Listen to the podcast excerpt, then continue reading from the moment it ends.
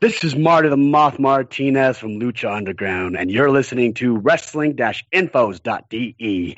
Time to play.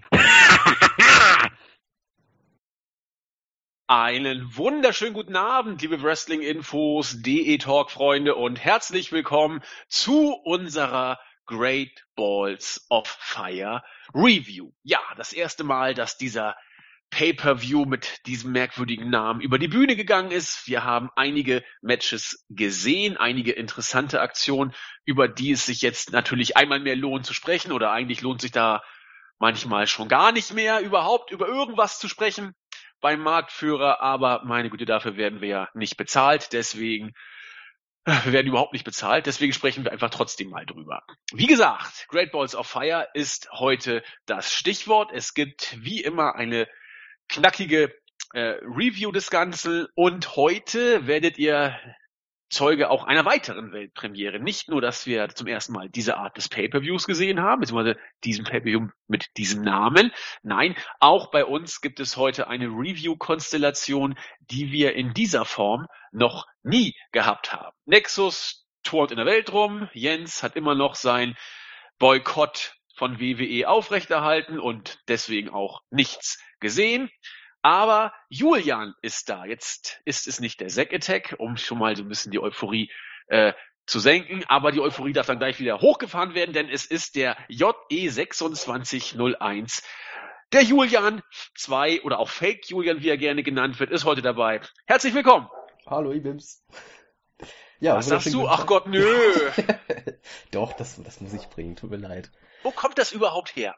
Ach, das ist diese bescheuerte Jugendsprache. Das ist total modern, grammatikalisch total Unsinn zu labern. Aha. Es, es tut mir selber ein bisschen weh, wenn ich es mache, aber irgendwie finde ich es auch witzig. Warum macht man das jetzt so? Ich habe absolut keine Ahnung. Ich weiß nicht, das hat sich irgendwann entwickelt. Es gibt sogar Facebook-Seiten, die das komplett machen. Äh, Spitzenreiter ist, glaube ich, die Seite, die heißt Fong, also wie von, von etwas und ein G hinten dran. Und äh, es ist quasi der Spitzenreiter der grammatikalischen Misshandlung, nenne ich es mal. Ja, es ist, es ist schlimm, aber es ist irgendwie auch witzig. Ich bin wohl wirklich langsam am rauswachsen, was das angeht. Mein erster Gedanke war, als du das eben beschrieben hast, ja, irgendwie war es auf einmal da und dann machen es alle. Ja, ja, so hat es auch mit dem Siegheilschrein angefangen. Aber so ist es und wir sind heute bei einer ähnlichen Volksverdummungsaktion angelangt, nämlich einmal mehr bei der WWE. Und da, ja, da gibt es ja wieder einiges, über das man sprechen kann. Ich fange mal ganz platt an. Die abstrakte Frage vorweggestellt. Julian, wie fandest du denn die Show? Insgesamt gesehen fand ich die Show tatsächlich nicht so schlecht, wie ich äh, erwartet hatte. Also ich habe generell mit keiner schlechten Show gerechnet. Ich dachte, dass das Pre-Show-Match, das Cruiserweight-Match, einiges Gutes zeigen könnte. Ähm, von dem Ambulance-Match habe ich mir einiges erhofft und auch vom Main-Event habe ich so gewisse Erwartungen gehabt. Ähm, wie geht's bei dir? Ja, ich zitiere den guten Jens, ich fand das gar nicht mal so gut. Ich fand die Show, es, gab tatsächlich Momente, wo ich positiv überrascht war mit, oder wo ich auch etwas erwartet habe, wo ich dann überzeugt wurde. Aber äh, vieles hat dann bei mir tatsächlich nur noch zu Kopfschütteln geführt. Äh, manches fand ich einfach nur langweilig und ja, vieles eben wirklich schlecht. Deswegen, ich habe auch jetzt mal, mal die Startseitenkommentare mir angeguckt viele sehen es ähnlich wie du. Der Tenor geht in die Richtung, ja doch, einer der besseren WWE Pay-per-Views der letzten Monate. Ich äh, fand ihn nicht so gut. Äh, er war jetzt garantiert nicht katastrophal schlecht. Er war aber auch ganz sicherlich nicht überragend gut. Ähm, irgendwo dazwischen, was natürlich, äh, wenn es nicht toll ist und nicht grottenschlecht, ist es irgendwo dazwischen, das ist schon klar. Aber eher eher schwächer als äh, das, was ich von WWE sonst erwartet bin. Und ich bin ja auch so viel, äh, so viel habe ich ja gar nicht mehr an Erwartungshaltung. Aber vielleicht können wir einfach mal äh, das wieder mal chronologisch Match für Match durchgehen und äh, da vielleicht im Dialog erörtern, warum du es gut und ich eher nicht so gut die Show fanden. Äh, beginnen würde ich tatsächlich mit dem Kick-Off-Show-Match, wo ich dir komplett das Feld überlassen würde, Denn obwohl ich das Match eigentlich noch gerne gucken möchte, ich habe es bisher nicht geschafft. Daher ringfrei für dich. Ja, äh, das Kickoff-Match war das Cruiserweight Championship-Match zwischen, zwischen äh, Champion Neville, dem King of the Cruiserweights, und Akira Tozawa. Äh, ich habe mir im Vorrein, Vorrein von diesem Match wirklich sehr, sehr viel erhofft, weil Neville ist großartig als Cruiserweight Champion und Akira Tozawa in den letzten Wochen, vor allem an der Seite von Thais O'Neill, wie ich finde, äh, wurde sehr gut aufgebaut, sehr gut dar dargestellt.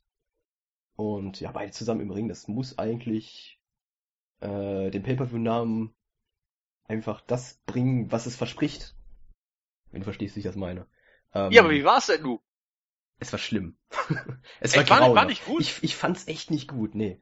Ähm, es war mir zu langsam insgesamt. Ähm, viel zu viel zu wenig ähm, wirklich starke Aktionen. Wir hatten das, das Spannendste fand ich war der Phoenix Splash von Neville, der daneben ging. Ansonsten war da nicht viel Großartiges. Okay, ich meine, ich sehe gerade elfeinhalb Minuten. Das genau. ist solide, aber nicht zu kurz, äh, nicht zu lang, äh, eher zu kurz. Äh, bisher waren die Neville-Matches eigentlich immer gut bei den Cruiserweight Kickoff-Shows oder auch auf der Main-Card. Das, äh, auch eben auf Tozawa waren ja viele gespannt. Äh, aber du meinst, äh, sie haben nicht abgeliefert. Ja, wie gesagt, also ich fand Neville hat gut abgeliefert, Tozawa natürlich auch, aber insgesamt irgendwie habe ich mir echt mehr erhofft. Gut, das, das Finish an sich war jetzt, ähm, ich weiß nicht, ob du das gesehen hast, da hat Neville Tozawa hochgehoben und äh, mit den Kronjuwelen auf dem Ringseil mehr oder weniger sachte aufgesetzt. Also es sah wirklich tatsächlich sehr vorsichtig aus, wie er ihn draufgesetzt hat, als es tatsächlich wehtun könnte. Und hat dann einmal gegen das Seil getreten, was der Referee nicht gesehen hat. Und mit einem Spinny Heel Kick hat er dann den Pin geholt. Ja, es ist ein Finish, würde ich sagen, da wird noch was kommen zwischen den beiden. Das wollte ich gerade sagen, weil mein erster Eindruck jetzt, ohne dass ich das Match groß gesehen hätte, wenn ich das jetzt auf dem Papier registriere, dann muss ich sagen, oh, äh, Tozawa debütiert gegen Neville, kriegt gleich ein Titelmatch, verliert das. Wir wissen eigentlich, was das bei WWE bedeutet. Da ist der Lack dann relativ schnell ab. Äh, aber du meinst, äh, dieses Finish lässt noch Raum für, für eine Fortsetzung, wobei äh, das gleiche Schicksal hatte auch Austin Aries. Und wie das jetzt endete, ist ja nun auch bekannt. Der Junge ist ja nun mal jetzt weg. Äh, Tozawa, gleicher Weg oder mehr Potenzial? Was meinst du? Hoffe mehr Potenzial. Also ich finde, Tosawa könnte auch, obwohl ich niemals Neville als Champion verlieren will, ich könnte mir Tosawa als Champion gut vorstellen. Aber das gleiche gilt natürlich auch für Mustafa Ali, finde ich, in der Cruiserweight Division. Der ist auch äh, auf einem guten Weg, sag ich mal.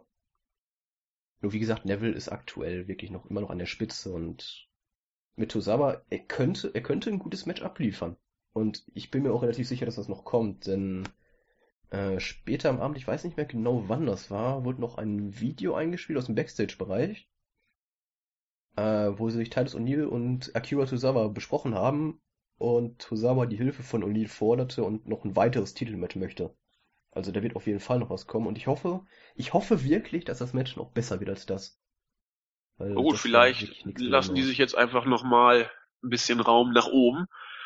Alles ist möglich. Äh, Mal gucken, ob Neville jetzt künftig auch auf den Spuren von äh, Asuka wandert. Der ist ja nur derzeit äh, über allem stehen bei den Cruiserweights, vollkommen unangefochten. Und auch vollkommen zurecht, finde ich. Ja, absolut. Die Frage ist nur, bleibt er das? Ich meine, er hat immerhin ein Kaliber wie Austin Aries mehr oder weniger äh, sich totlaufen lassen an ihm. Mal schauen, wie es mit den Cruiserweights weitergeht. Aber interessant, ich war mir auch eigentlich relativ sicher, das könnte ein Knaller werden du zeigtest dich dann doch eher verhalten. Ich habe auch gut. wirklich mit dem Match of the Night gerechnet hier, aber das, das war es dann leider doch nicht. Okay. Damit würde ich sagen, kommen wir zur Main Card. Und das erste Match des Abends war für mich so ein bisschen Sinnbild für vieles, was mir bei der Show nicht so richtig gefallen hat, beziehungsweise was wir bei den Pay-per-Views ja nun schon des Öfteren erlebt haben. Das erste Match des Abends bestand in der Paarung Bray Wyatt gegen Seth Rollins. Marvin und ich haben darüber auch schon in der Pre-Show bei unserem letzten äh, Wrestling Weekly Podcast so ein bisschen philosophiert und haben gesagt, naja, das sind eigentlich zwei Worker, die immer noch äh, an der Spitze mit der Card stehen, äh, in einem gewissen Star Bonus oder einen gewissen Star-Bonus haben oder ein entsprechendes Standing vorweisen können, wo man aber nicht so richtig weiß, wo soll es überhaupt hingehen. Und dieses Match war eigentlich insofern schon von der Ansetzung her nicht ganz ohne, was äh, potenzielle Gefahren angeht, weil eigentlich keiner verlieren durfte und beide gewinnen mussten. Und ich war ja, gespannt, war, war falsch, weil ich befürchtet hatte, das wird eh nicht doll. Aber ich war ein bisschen vielleicht doch gespannt, um mal dieses Wort zu verwenden, wie die WWE das jetzt auflösen würde. Das ist das Gute vorweg und das ist schon mal wirklich ein großer Pluspunkt. Es gab kein Fuck-Finish. Das finde ich tatsächlich wirklich gut. Allerdings wirkte das Match für mich irgendwie oder auf mich irgendwie, ich will mal das Adjektiv uninspiriert wirken. Es war von Anfang bis Ende professionell geführt. Es war äh, ja ordentlich in Anführungszeichen, aber es hat mich zu keiner Sekunde wirklich mitgerissen.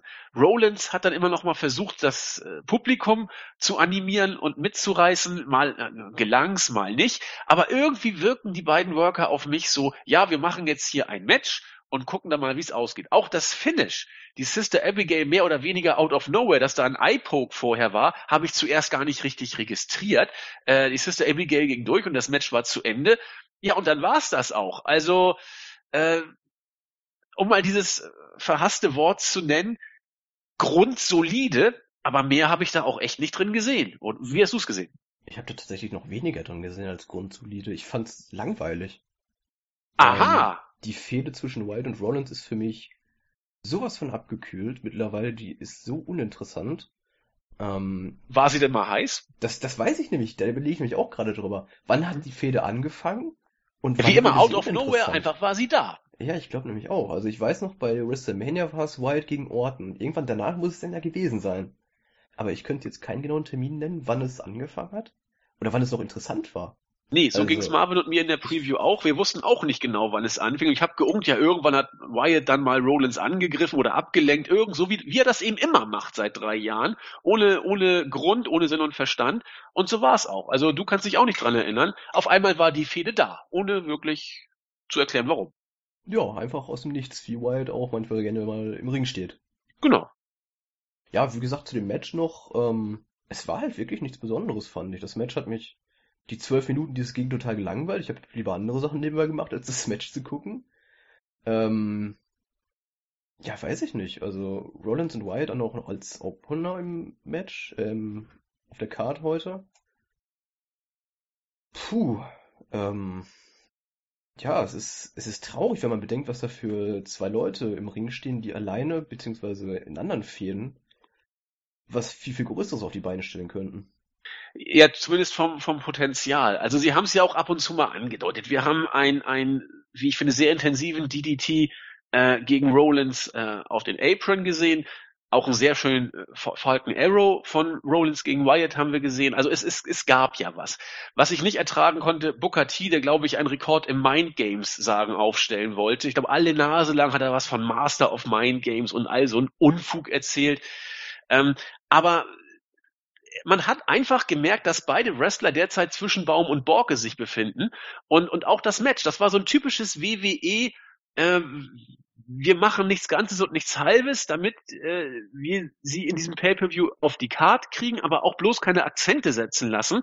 Das Match ist dann irgendwann vorbei. Eigentlich hätte hier, ja gut, es war ja letzten Endes nur halb clean, weil da eine mehr oder weniger illegale Aktion vorausging, aber äh, immerhin ein cleanes Finish durch ein One-Two-Three meine ich damit und äh, kein Eingriff von außen. Aber das Match war eben auch nicht dazu da, dass die beiden äh, die Bude hätten abreißen können. Es gibt ja auch Matches, wo die Fehde eher mau ist, äh, aber zumindest auf der Matte dann das ganze Klick macht. Und das war hier von der ersten bis zur letzten Sekunde für mich nicht der Fall. Und, und äh, ich bin beruhigt, dass du dieses Match tatsächlich auch dann langweilig fandest. Denn so habe ich es eben auch empfunden. Gut gewirkt, aber das hätte auch ein ganz normales Raw-Match sein können. Ja, es war halt einfach viel zu viel Standard. Ja. Es war, es war nichts Besonderes. Nichts, was irgendwie auf einer Pay-Per-View-Card was verloren hätte, würde ich eher sagen. Genau, auch, auch kein Kickout, äh, ein paar, sag mal, professionelle Nearfalls, wo jemand, wo jeder wusste, okay, da passiert nichts. Also, ja, also nicht wirklich doll, der, der Kickoff. Äh, ich ich komme hier auch nicht auf drei Sterne, ganz ehrlich. Also irgendwie bei zweieinhalb bis zwei, drei Viertel. Mehr, ja, zwei, drei Viertel. So in dem Dreh, aber noch nicht ganz drei. Äh, insofern, ja, da fing es an. Weiter ging's mit Noch einem vielleicht zu Interview. Den, zu den Entschuldigung? Kommentatoren, was du sagtest. T war sehr, sehr nervig. Jo. Ähm, da kann ich dir einfach nicht zustimmen, weil T ist der schlimmste Kommentator, den man aktuell hat. Finde ich. Ähm, Ja. In der Pre-Show war Corey Grace mit äh, Vic Joseph, die auch 2-5 Live so kommentieren. Ähm, und die beiden sind einfach ein traumhaftes Duo, finde ich. Also, wie gesagt, das Match in der Pre-Show war nichts Besonderes, aber der Kommentar von den beiden, der hat Sinn ergeben. Er hat das Match, ähm, ich sag mal, auf Level, auf ein anderes Level gehoben. Und auch bei 2-5 Live, was ich ja auch jeden Dienstag immer gucke. Ernsthaft? Ähm, Da bist du derjenige, der es guckt. ich tue mir das alles an, ja. Ähm, ja, wie gesagt, Corey Graves und Vic Joseph, die beiden gefallen mir sehr gut als Kommentatorenteam. Ähm, ja, aber ich weiß nicht, die wird man niemals zusammen bei Raw oder beim Pay-Per-View sehen. Das wird nicht passieren. Man hält ja an Michael Cole und Booker T fest. Ja, bis auf weiteres auf jeden Fall. Ist. Und ähm, was auch ganz interessant war, auf dem Network konnte man heute zum allerersten Mal ähm, nicht nur zwischen dem englischen und dem spanischen Kommentar umschalten, sondern auch den portugiesischen, den deutschen, den russischen, den Hindi. Hindi, das ist doch Äh, was für dich. das ist für mich was beim SmackDown Pay-Per-View tatsächlich. Ja, das werde ich gucken. Kann man das, konnte man das live gucken? Das konnte man live gucken, ja, tatsächlich. Zum allerersten Mal. Auch Deutsch live? Auch Deutsch live, ja. Cool. Dann bleibe ich ja erst recht bei den Engländern. Das ist, nee, ich, mal gucken, vielleicht kann die Deutschen ja mal testen. Also warum eigentlich nicht? Ja, ich habe im Chat so ein bisschen mitgelesen, da gab es auch einige, die den deutschen Kommentatoren zum Beispiel zugehört haben und ähm, da gab es sehr, sehr viele schlechte Wortwitze mit Calvin Knie. Ähm, ja, und äh, Carsten Schäfer saß ja auch dabei, also Carsten Schäfer, Calvin Knie und Tim Haber heißen die drei ja. Und ähm, die beiden, ich sag mal, Nachwuchskommentatoren wurden auch von Schäfer wirklich wie Azubis und total Vollpfosten behandelt. Und Ja. äh, ja, das habe ich mir nicht angetan. Nee, du musst ja davon ausgehen, Schäfer wird die WWE nun mal nicht los. Ne? Also der, der hat einen WWE-Vertrag, die beiden äh, Jungspunde sind jetzt da und natürlich äh, muss der alte Sack jetzt davon ausgehen, äh, dass er seine Nachfolger, die ihn nachher absägen, so ein bisschen mit ranführt. Das mag der Junge natürlich nicht. Ne? Das kann ich mir vorstellen, ja. Okay, aber ich doch, ich glaube, das, das höre ich mir mal an. Das, äh, also wenn Carsten einen guten Tag hat, das, äh, ich habe ihn lange nicht mehr gehört. Bei Raw dürfen wir ihn ja nicht mehr hören, weil er ja äh, entsprechend WWE-Vertrag hat und nicht bei Pro7 Max ist. Ja, schauen wir mal. Okay, gesagt, beim SmackDown Pay-Per-View höre ich mir die Hindi-Kommentatoren an. Einfach wie bitte? Jinder. Bei SmackDown Pay-Per-View höre ich, höre ich mir die Kommentatoren auf Hindi an. Das wird sehr witzig, glaube ich.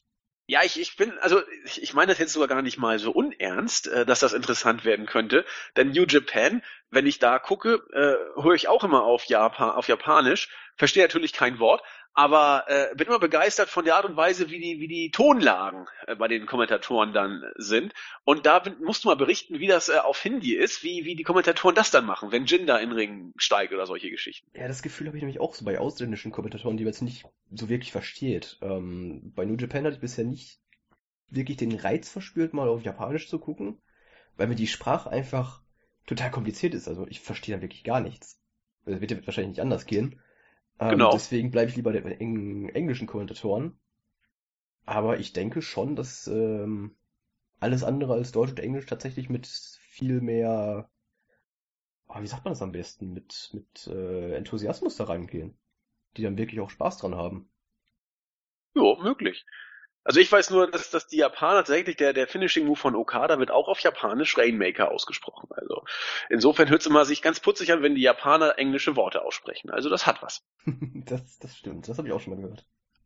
Okay, weiter im Text. Äh, nach einem Interview mit den Hardy Boys, wo ab und zu mal wieder so kleine Andeutungen Richtung Broken, aber es sind immer nur kleine Andeutungen, äh, ging es dann weiter mit dem zweiten Match des Abends. Enzo Amore gegen Big Cass. In der Pre-Show haben wir viel drüber philosophiert. Na ja, wie könnte das Match denn ausgehen? Marvin sagte, also gibt's gar keine Diskussion. Das wird eine ganz, ganz knappe Kiste, weil man mit Big Cass noch was Großes vorhat. Ich habe so ein bisschen geunkt, naja, vielleicht gibt man Enzo noch so wenigstens den Hauch einer Chance, dass man ihn mehr oder weniger äh, auch noch relevant halten möchte. Marvin hatte recht gehabt. Enzo durfte zu Beginn reinkommen und quasi die Enzo und Cass Promo ohne Cass halten. Hat auch sonst sehr viel erzählt. Gut, der Mann ist am Mike eben bärenstark, da muss man auch seine Stärken entsprechend ausspielen. Als dann Cass in den Ring kam, hatte Enzo eigentlich zu keiner Zeit auch nur eine Sekunde eine Chance. Er hat das Ganze dann versucht über Selling entsprechend impulsiv aussehen zu lassen. Viel gab es nicht zu sehen, ein paar Schläge, ein paar Tritte. Cass hat dann Enzo über das oberste Seil rausgeworfen, sah schlimmer aus zuerst als es war, denn man hat dann nachher doch, wenn man hingeguckt hat, ziemlich deutlich gesehen, dass Cass ihn so geworfen hat, dass Enzo mit den Füßen zuerst aufkommen konnte. Alles also halb so wild. Äh, er konnte sich bei bis neun wieder in den Ring zurückkämpfen, der gute Enzo Amore, nur um da den Big Boot von Cass einzustecken. Und dann war es auch schon vorbei. Wie war die Matchzeit? Fünf Minuten irgendwas? Fünf Minuten zwanzig, ja genau. Ja, also fünf Minuten, keine sechs Minuten hat das Ganze gedauert. Ähm, es war ein ganz, ganz dominanter, ungefährdeter Sieg in einem Wrestling-Match, das eher äh, im Bereich des Unterdurchschnittlichen anzusiedeln war. Wer hier mehr erwartet hat, äh, glaubt auch an den Weihnachtsmann.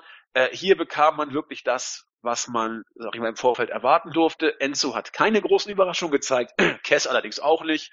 Und insofern darf man jetzt mal gespannt sein, was man mit Cass weiter vorhat und ob das funktioniert. Leichter Skepsis ist, glaube ich, nicht völlig unangebracht, oder? Ja, ich würde sogar sagen, berechtigter Platz. Ähm, die Promo vor dem Match ging gefühlt länger als das Match selber. Und äh, im Chat gestern kam auch überwiegend durch, dass äh, Enzo einfach total nervig ist und niemand Enzo sehen wollte. Das ging mir genauso. Ich hatte irgendwann bin ich sogar während der Promo aufs Klo gegangen, weil es mich einfach total gelangweilt hat. Und ich habe gehofft, bitte, bitte sei fertig, wenn ich zurück bin. Und da war er immer noch dran. okay. Äh, ich, ich weiß nicht, was man an Enzo hat. Gut, er kann, er kann solche Promos. Er kann sagen, hey, ich bin Kämpfer und äh, ich tue alles für meine Träume. Ja, das ist schön, aber im Ring kann er halt nichts. Big Cass kann auch nicht wirklich viel mehr. Das Match war nicht gut, die Promo war langweilig, weil man sie schon viel zu oft gesehen hat. Sowas in der Art von Enzo. Ja, Pläne für Big Cass. Ich hoffe, man hat da nichts Großes für ihn. Also, gemunkelt wird ja schon ähm, Big Cass gegen Brock Lesnar. Wann? Ja, in der äh, Raw Talk nach dem Pay-Per-View. Habe ich nur Ach, gelesen, äh, Big Cass believes he can beat Brock Lesnar. Ich habe es mir nicht angeguckt, weil ich, ich möchte, nein, ich möchte nicht. Weil das hätte doch was. Warum eigentlich nicht? Mal Kanonenfutter für Lesnar, Big Cass. Ja, Mal so gucken. ein- für Also so ich, 10 erstmal muss Big Squash Cass mal ein bisschen so gewinnen. Sonst wird das ja nix. Okay. Ja, Also ich glaube, da müssen wir auch nicht mehr viel zu sagen. Also es war absehbar, Cass hat seine Stärken im Körperbau, seine Schwächen im Ring und Enzo wird jetzt mehr oder weniger durchgereicht werden. Also es ist eine typische Konstellation. Als Tag-Team hat das wirklich gut funktioniert. Ähm, jetzt ist das Tag-Team gesplittet und nun werden beide ihre Probleme haben. So oder so, bis dann irgendwann wieder die große Idee mit der Reunion kommt und dann wird das wieder so sein. Mal gucken, wie die Zeitspanne ist, ob wir hier von ein paar Monaten oder ein, zwei Jahren ausgehen, wenn Enzo überhaupt noch so lange sich in den Schoß halten kann. Wir werden das mal verfolgen. die schlimmste Das- Option ja. wäre, dass Enzo zu den Cruiserweights kommt. Das wäre wirklich das Schlimmste, was passieren könnte. Enzo den Cruiserweights? Ja, das Nein, möchte ich ich nicht. Ich, ich hoffe nicht und ich möchte das auf keinen Fall. Also kann ich mir auch nicht Das, vorstellen, die weil äh, Cruiserweights einfach runterziehen. da, da wird ja äh, so richtig geworkt im Ring. Also Richtig. das ist nicht seine Stärke.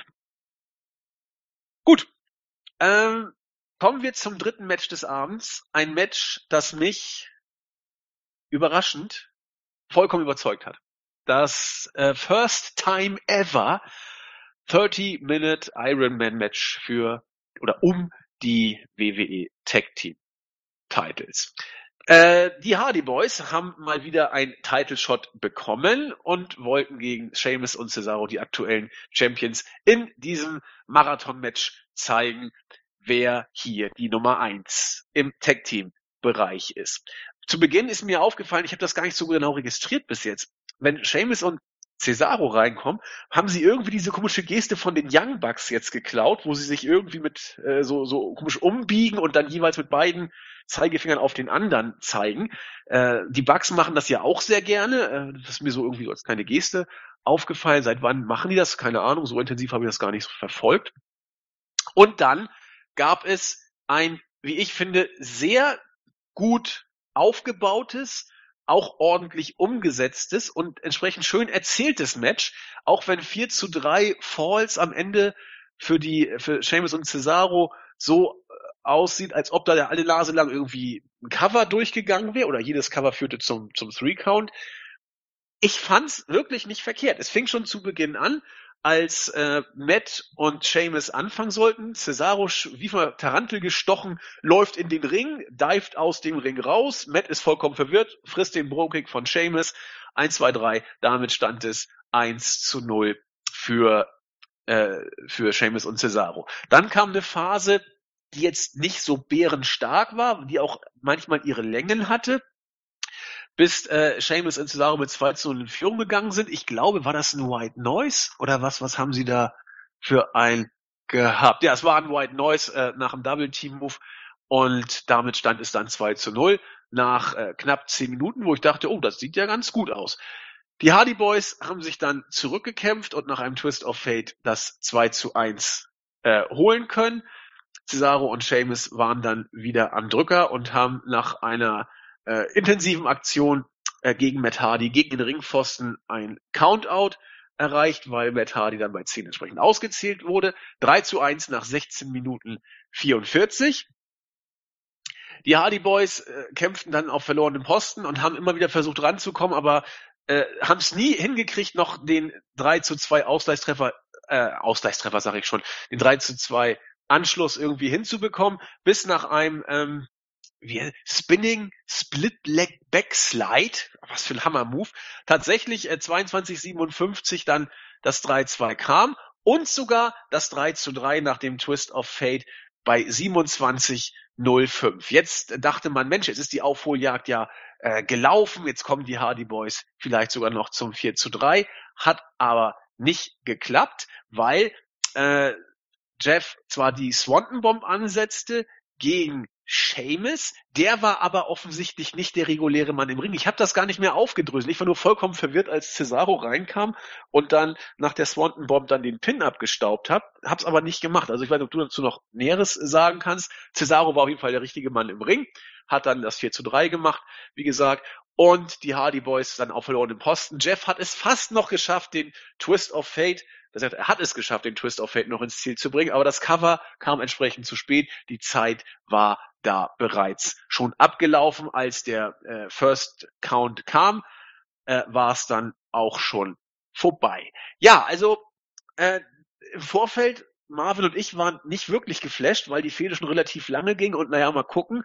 Wrestlerisch finde ich, haben alle vier Akteure aus dieser Konstellation das Beste gemacht. Insbesondere, gut, Cesaro ist eben bei solchen Sachen einfach äh, überragend, was, was Timing und, und Matchaufbau angeht. Die Hardys waren gut dabei, Seamus auch. Für mich eigentlich Match of the Night, Julian. Für mich auch, auf jeden Fall. Ähm, Cesaro und Seamus gefallen mir als Team echt, echt gut. Und die Hardy Boys sind natürlich eine Konstante im Wrestling-Business und deswegen, ähm, ich habe mir von dem Match nicht wirklich viel erhofft, beziehungsweise ich habe nicht viel erwartet. Und das, was hier kam, hat mich tatsächlich geflasht. Es war ein Match mit viel Tempo, vielen guten Aktionen. Natürlich gab es so hin und wieder mal ein paar Phasen, wo nicht wirklich viel passiert ist, vor allem zwischen dem 1 und dem 2-0. Gab es so eine 8 Minuten, knapp 8 Minuten Durststrecke, sag ich mal. Ja. Ähm, ja, aber es ist halt ein 30-Minuten-Match, was man vorher weiß. Es geht 30 Minuten. Es wird keine Minute kürzer gehen. Und von daher kann man da auch mal, würde ich sagen, ein Auge zudrücken bei sowas. Ja. Ähm, ich sag mal, es ist ein 30-Minuten-Match. Die, gehen, die geben 30 Minuten lang Vollgas und wenn da mal ein paar Minütchen ein bisschen Ruhe ist, dann ist das ja auch mal ganz schön, um ein bisschen zu entspannen während des Matches. Ja, und es war eben eins von diesen 30 Minuten Matches, ich sag mal, diese, diese Durststrecke, die du auch, die habe ich ja genau, oder haben wir beide ja genau zur gleichen Zeit gesehen, zwischen dem 1 und dem 2-0. Hm, genau. Da gab es eben diese, diese Längen. Aber wenn man dann nach dem 2-0 sich das Match anguckt, auch die, die Geschichte, dass die Hardy Boys dann immer diesem Rückstand hinterhergelaufen sind und es immer versucht haben, das, das hatte dann relativ wenig Längen. Und ich weiß, dieses Iron Man Match zwischen Bailey und Sascha Banks, als sie beide noch bei NXT waren, das wurde ja gefeiert ohne Ende. Äh, da habe ich zum Beispiel, es ist mein persönlicher Eindruck, da habe ich äh, etwas mehr Längen wahrgenommen. Und ich fand das Match so stark auch nicht, wie es viele gesehen haben. Es war sehr, sehr gut, aber es war eben nicht überragend aus meiner Welt. Und das hier, das, das, das floss so richtig schön vor sich hin, das, das, das plätscherte fröhlich vor sich hin. Und am Ende dachte ich, Mensch, das war eine halbe Stunde, aber kam mir gar nicht so lange vor. Nö, das kam mir auch nicht so lange vor wie eine halbe Stunde. Ich habe äh, ich hab bei 20 Minuten ungefähr auf Uhr geguckt und dachte mir so, hey, 20 Minuten schon vorbei. Das kam mir jetzt gar nicht so lange vor. Ähm, ja, es waren viele, viele schöne Aktionen. Das Match an sich war gut. Ähm, insgesamt kann man sagen, die Hardys haben mal wieder verloren zum zweiten oder dritten Mal jetzt. Zum zweiten Mal meine Zum ich Titelmatch. Genau, das, das Tour of Free Falls Match war das andere, ne? Genau. Ähm, ja, da bin ich jetzt gespannt. Machen sie noch ein Match? Wieder mit irgendeiner noch größeren Stipulation? Und wenn ja, was? Weil viel mehr als 30 Minute Iron Maiden Match geht ja schon gar nicht mehr eigentlich. Äh, mir würde jedenfalls nichts einfallen. Nee, also Oder ich glaube, endlich Feierabend? eigentlich musst du, wenn es wirklich so ist, dass die WWE äh, kurz davor ist, den Hardys das Broken Gimmick jetzt auch rechtlich geben zu dürfen, dann wäre es vielleicht echt schlau, sie jetzt mal rauszunehmen aus den Shows und dann beim SummerSlam äh, mit dem Broken Gimmick zu bringen. So nach dem Motto, jetzt äh, haben wir es nicht geschafft, wir sind kaputt, wir sind zerbrochen und dann kommen sie eben da wieder. Ich, ich weiß es nicht. Also die Hardy Boys sind derzeit immer noch äh, ein ganz heißes Eisen, dass ich mir nicht vorstellen kann, dass, dass Vince sie rausnimmt. Aber was willst du denn mit denen jetzt noch machen? Also zumindest gegen diese Gegner im Moment. Äh, das ist ja nun mal ausgelutscht. Nur eine einzige Fehde ist noch schlimmer, auf die sprech komme ich gleich zu sprechen. Aber äh, eigentlich täte den beiden eine Pause jetzt gut. Eigentlich schon, ja, aber wir sind in der WWE und bei der WWE könnte ich mir durchaus vorstellen, dass die Hardys jetzt noch eine Chance bekommen, wieder verlieren und dann gibt's einen Heel-Turn von Matt Hardy, der dann broken wird. Und Jeff als Face und fädelt kurz gegen seinen Bruder oder was weiß ich was. Auch möglich, absolut. Alles möglich. Nur Wir das werden's muss- erleben. Genau. Also zumindest, auch hier sind wir uns ja einig, finde ich ja richtig gut, äh, dass das das Match of the Night war. Und äh, wie gesagt, ich habe es geguckt, wenig erwartet und mit jeder Minute dachte ich, Mensch, Jungs, das macht ihr gut. Das ist ein flottes Match. Jo. Dann kam das vierte Match, die WWE Women's Championship. Sasha Banks gegen Alexa Bliss. Ich habe es mir mehr oder weniger versucht, unvoreingenommen anzugucken. Und ich musste so schmunzeln, das ist mir jetzt diesmal ganz besonders aufgefallen, obwohl es mir eigentlich schon öfter aufgefallen ist. Man fragt sich bei der Entrance immer, wo denn der große Gürtel mit der kleinen Alexa hin will. Das ist ja, äh, ich meine, wie groß ist die? 1,56, 1,55, 1,56 so in dem Dreh. Der Gürtel ist ja fast schon so groß wie sie. Das sieht immer sehr, sehr putzig aus. Und ja, das Match war, ich fand es in Ordnung, sagen wir es mal so. Äh, dieser eine Spot, wo Alexa da gummimäßig ihren Arm da rumbaumeln ließ, dachte ich, oh Gott, was ist denn da passiert? Aber in 0, nix war er wieder äh, in Kampfbereitschaft. Da dachte ich, Respekt, äh, ob man das jetzt immer wieder macht, wobei irgendwann müssen noch die Gegnerinnen wissen, dass das dann äh, ein ein Fake ist. Aber das sah zumindest mal äh, hübsch eklig aus. Ansonsten hat Sascha Banks, wie ich im Vorfeld mit Marvin ja auch schon spekuliert habe, äh, wieder mal die Aktion gebracht, die richtig wehtun. Sie hat sich überhaupt nicht gesch äh, geschont. Sie ist einmal, nachdem Alexa ihr die Füße wegzog, mit dem Rücken volles Rohr auf den Apron geknallt, wo ich dachte, meine Güte, Mädel, äh, wurde auch äh, ein oder das andere Mal übelst verbiegt mit ihrem Rücken von Alexa. Äh, das war schon alles äh, wieder relativ intensiv. Wir haben auch Top Rope Aktionen gesehen, also äh, Bliss springt vom obersten Seil, Sascha konnte das Ganze kontern in den äh, Bank Statement, das sah auch gut aus. Am Ende hat sich Alexa Bliss nach einer intensiven Aktion einfach auszählen lassen, sodass Sascha Banks zwar das Match, aber nicht den Titel gewonnen hat. das heißt, das wird wohl nochmal weitergehen mit den beiden. Ein kleiner Brawl nach dem Match äh, wurde auch noch geboten.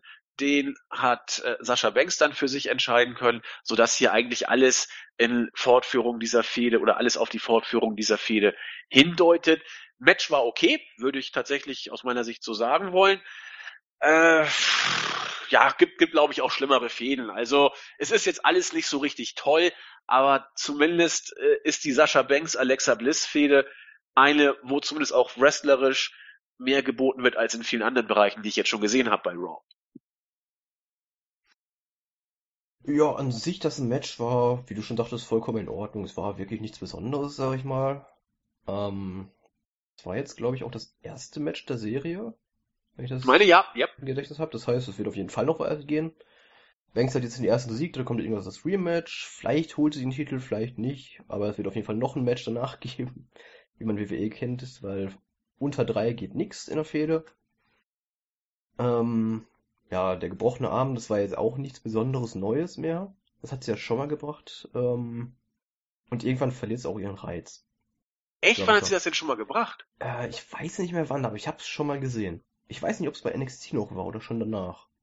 Alles klar, weil im Main Roster habe ich es nämlich auch noch nicht gesehen, deswegen. Sie hat es auf jeden Fall schon mal gemacht. Und äh, ich glaube, das war, war das bei SmackDown? Echt, im Main Roster auch schon? Ich bin mir nicht ganz sicher. Ich könnte es nicht zu 100% sagen, aber sie hat es auf jeden Fall schon mal gemacht, ja. Okay. Und, Also ich war äh, vollkommen. Also ich habe es zum ersten Mal gesehen und habe genau wie die Reporter äh, irritiert geguckt. Sascha hat ja auch geguckt, als ob sie ganz, ganz mitleidig gleich losheulen würde. Ähm, vielleicht war es wirklich NXT, keine Ahnung. Aber das, Ja, es- das kannst du ja auch nicht so oft bringen. Nee, eben, richtig. Du kannst es vielleicht ein, zweimal bringen insgesamt. Und äh, dann ist auch gut, weil sonst irgendwann glaubt dann halt keiner mehr. Beziehungsweise die Gegner sehen dann aus wie die letzten Vollpfosten, wenn sie es trotzdem noch glauben. Gut, also wird es wohl doch öfter vorkommen, weil in der WWE sehen ja viele aus wie die letzten Vollpfosten. Das ist ja. Booking-Grundsatz. Mist. Mist. Bernd das Brot. Ja, dann, äh, ich glaube, dazu ist zu dem Match dann auch alles gesagt, ne? Ja, ich denke auch. Glaube ich auch. Ach ja. Ah, das, das nächste Match, das, das, das fällt mir schwer. Intercontinental Championship Match. The Miz mit seiner ganzen Mischpoke. Maurice war dabei. Bodellis auf 80er Jahre Glam Metaler gepimpt. Und der X-Man, Curtis Axel, als Dressman der gehobenen Mittelklasse, will ich es mal nennen, ausstaffiert, kam an den Ring und Dean Ambrose kam dann irgendwann dazu und die beiden haben zum 428.000. Mal ein Singles-Match bestritten. Der Aufbau war auch ähnlich, wie man es schon häufig gesehen hat. Solide und oft gesehene Aktion, äh, wie man das äh, von beiden kennt. Natürlich wurde dann auch irgendwann ein Körperteil bearbeitet. Es war einmal mehr das Knie von Dean Ambrose, welches bearbeitet wurde. Und wie sehr dieses Match der Crowd egal war, hat man, wie ich finde, in einer Aktion ganz besonders gesehen. Und zwar als, äh, wie gesagt, das bearbeitete Knie von Ambrose eh schon in Mitleidenschaft gezogen war und äh, The Miz den Figure 4 gegen Ambrose ansetzte. Zuerst gab es noch ein paar Woos, weil ist ja klar, Ric Flairs Finisher. Und dann war der äh, Move sozusagen eingeloggt und Ambrose kämpfte und erreichte das Seil. Und als er das Seil erreichte, gab es überhaupt keine Reaktion aus der Crowd. Es hat überhaupt keinen interessiert. Also das, das, das Match war tot. Die Crowd war auch nicht wirklich begeistert und überhaupt. Am Ende äh, war es dann so, dass äh, Dean Ambrose äh, ich glaube, gefühlt von allen wurde er abgelenkt. Er konnte sich aber noch gegen äh, Bo Dallas und Curtis Axel irgendwie durchsetzen. Allerdings, ich glaube, Maurice hat die entscheidende Ablenkung äh, ins Ziel gebracht. Ach nee, vorher konnte noch, das kann man ja vielleicht noch kurz erwähnen, der Dirty Deeds von Dean Ambrose ging durch, aber ich, genau, Maurice hat dann noch das, dass er den Fuß von The Miz grad noch so auf das Seil legen können. Das haben wir alle schon mal so oder so ähnlich in äh, gleicher oder abgewandelter Form fünf Millionen Mal gesehen. Und äh, natürlich als moralischer Sieger steht natürlich Dean Ambrose da, allerdings als Verlierer des Matches steht er auch da, weil nach einer Ablenkung, ich meine eben, wie gesagt, auch von Maurice, kam dann das Skull Crushing Finelli, da konnte Dean Ambrose auch nicht auskicken, also war es dann auch relativ schnell vorbei. Äh, dieses Match haben wir so oder so ähnlich unendlich oft gesehen. Ja, unendlich oft ist ein gutes, Stich, äh, ein gutes Stichwort. Ich habe gerade mal nachgeguckt und äh, das erste 1 gegen 1 Match zwischen Dean Ambrose und Miz ging damals um den US-Title und fand statt am 27.07.2013. Alter. Und seitdem, wenn ich mir so die Match-History mal angucke, kommt mir es wirklich vor, als wären Dean Ambrose und The Miz verheiratet, weil, ja, es sind so viele Matches, die, die beiden gegeneinander bestritten haben. Sei es jetzt 1 gegen 1 Matches oder halt im Tag Team oder Elimination Chamber war, glaube ich, auch irgendwo dabei, genau. Ja, ich weiß nicht, irgendwie mittlerweile ist es ausgelutscht, finde ich. Aber was verspricht man sich davon? Ich meine, äh, jetzt mal wirklich, jetzt mal nur ganz mal ein, ein Beispiel. The Miz und Dean Ambrose haben bei SmackDown eine Fehde, die durch die Qualitäten von The Miz am Mike zumindest einen gewissen Reiz äh, nicht verhehlen konnte, möchte ich mal sagen. Dieser Reiz war dann auch relativ schnell ausgelutscht äh, bei SmackDown. Und dann werden beide zu Raw getradet. Und was macht man? Man steckt sie da wieder in eine Fehde gegeneinander. Ich meine, das ist doch nur wirklich. Warum macht man denn sowas? Julian, hast du vielleicht eine Idee? Ich, ich bin, ich bin sprachlos. Ich habe keine Ahnung. Also die, man muss, klar, man muss natürlich sagen, die beiden haben eine gute Chemie im Ring, die passen gut zusammen. Sie zeigen ihre Aktionen, sind gut eingespielt. Ist auch nichts gegen zu sagen, aber wie gesagt, wenn ich jetzt mal nachgucke, inklusive Hausshow-Matches sind jetzt nicht ausgerechnet, das war jetzt das insgesamt 88, 88. Match innerhalb von knapp vier Jahren, wo die beiden in einem Ring standen. Ohne Hausshow-Matches? Nee, Hausshow-Matches noch drin, die habe ich noch nicht abgezogen. Alles klar. Ähm, ja, ich weiß es nicht. Das Beste, was man beim Draft hätte machen können, war einfach die beiden zu trennen. Einen rüber, den anderen nicht. Fertig. Meinetwegen Oder beide rüber, aber nicht die gleiche Fehde. Ja, aber so irgendwann treffen sie dann halt doch wieder aufeinander. Deswegen, das wäre vielleicht eine Lösung für kurzfristig gewesen, beide rüber, aber nicht gegeneinander antreten lassen. Aber so auf, auf lange Sicht wäre es dann doch klüger gewesen, die beiden rostermäßig zu trennen. Man das glaube ich auch. Mit der Mistourage hier nochmal so einen neuen Faktor reinzubringen, der auch beim, beim Finish äh, gut mitgespielt haben. Ähm, Ambrose hat ja Curtis Axel erst in den Ring reingeworfen, als er aufs Apron gestiegen ist. Und als der Ref dann Axel rausrollen wollte, hat Bo Dallas zugeschlagen und Miz konnte dann gegen einen benommenen äh, Ambrose das Skull Crushing Finale durchbringen. Ach, war es doch äh, nicht Maurice, sondern Bo Dallas, der den nee, Ausschlag gab. Ich glaube, Maurice ist nur wie eine wilde Gans um den Ring gerannt. Ach so. Und hat mittendrin, wie du ja sagtest, äh, das Bein einmal von Mist aufs Seil gelegt, nachdem da die Dies. Alles klar. Das wusste ich jetzt nicht mehr. Okay, dann hat also die Mist. Also, ach Gott, es ist aber alles so vorhersehbar und ach man, irgendwie. Ja, das Schöne ist, nach dem, sagen wir mal, Fuck-Finish geht's ja noch weiter. Das wird ja wieder ein Match geben zwischen den beiden. Wie? Ha, Habe ich wohl, da bin ich gerade was zu essen gegangen. Was ist denn danach noch passiert? Nee, gar nichts, aber wir hatten ja ein Fuck-Finish so gesehen. Ja, ähm, gut, aber das muss noch nicht zwingend was bedeuten bei ja, WWE. Ja, also in der WWE. Natürlich gibt's da noch ein Rematch für Ambrose. Die, die können auch nach Fuck-Finish einfach eine Serie beenden, wenn sie lustig drauf sind. Aber ja, bitte nicht nochmal. Das, so. das wirkt nicht so, als wäre Schluss. Man hat doch gerade die Mystourage als reingebracht. Das wird, ich sehe schon genau, wie es enden wird. Die Mystourage ist da. Irgendwann sorgen sie dafür, dass Miss verliert, dann gehen sie weg und Ambrose holt sich den Titel. Vielleicht. Und dann gibt's ja noch Rematches. Und dann gibt's noch Rematches für Miss, ja genau. Das ist quasi das Perpetuum mobile der WWE-Matches. Also eigentlich ist, ich weiß nicht, das kann, das kannst du ja auch mal kurz nachgucken, bestimmt auf, de, auf deinem hier Smart äh, Computer. Äh, das wievielte Mal hat jetzt Dean Ambrose das Rematch nach dem Titelverlust gegen The Miz verloren? Das zweite oder das dritte Mal? Äh, wann war denn der Titelverlust? Warte mal kurz. Ähm, ich sortiere mal ganz kurz nach. Also ich meine, es ist vielleicht sogar schon das dritte Mal gewesen, dass Dean Ambrose nach dem Titelverlust gegen The Miz ein Titelmatch hatte und verloren hat. Hm, ich habe jetzt mal nur nach TV-Shows und Pay-per-Views geguckt. Ähm, den ersten Titelwechsel gab es Anfang des Jahres. Das war noch bei SmackDown, da hat sich Ambrose den Titel geholt. Äh, Lumberjack-Match gab es danach, da hat Ambrose verteidigt und dann kam der Draft zu Raw. Da hat dann Miss einmal durch die Q gewonnen und sich bei Extreme Rules den Titel geholt. Extreme Rules war April oder Mai? Extreme Rules war Juni. Anfang Echt? Juni. Anfang Juni war es, genau, 4.6. The Miz hat erst seit 4.6. den IC-Title wieder. Das, das kam mir tatsächlich auch länger vor. Krass. Und wie viele Matches gab es seit Extreme Rules? Äh, wenn die Anzeige hier stimmt, eins. Und zwar das gestern. Nee. Das kann aber eigentlich nicht sein, oder? Nee, das kann nicht also sein. eins gegen eins Matches habe ich jetzt natürlich nur. Äh, ich guck gerade mal ganz kurz. Ähm... Doch, es gab nur einmal das äh, Six-Man Tag Team Match, Bo Dallas, Curtis Axel und The Miz gegen Ambrose und Rhino und Slater bei Raw am 26.06. und dann kam schon das Titelmatch gestern. Aber das gibt's doch nicht. Ich hätte niemals gedacht. Da, da hat Vince recht, dass die Fans irgendwie nicht mehr zurückdenken können, weil es auch nicht mehr möglich ist, weil alles in einem Einheitsbrei der Vergangenheit verschwindet. Ich hätte nie gedacht, dass das Miss erst seit Extreme Rules den Titel wieder hat. Nee, das kam mir auch deutlich länger vor. Aber das Weil gibt's doch gar die, nicht. Die Fehde plätschert ja auch schon, wie gesagt, seit Jahren so vor sich hin. Das interessiert einfach keinen mehr. Erschütternd, erschütternd. Es ist quasi wie beim Volleyball. Sie werfen sich die Titel hin und her und mal gewinnt der eine, mal gewinnt der andere. Es, es wird niemals enden. Es wird niemals enden. Ein, ein schönes Stichwort.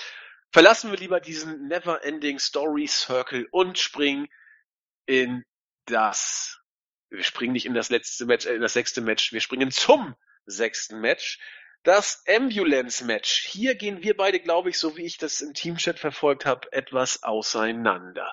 Roman Reigns gegen Braun Strowman. Strowman kommt als erster in die Halle zur Reaktion, die ich gar nicht so richtig mitgekriegt habe. Hat man irgendwie die Ausmikrofone runtergedreht? Gab es da irgendwie große Pops? Ich habe kaum große Reaktionen wahrgenommen.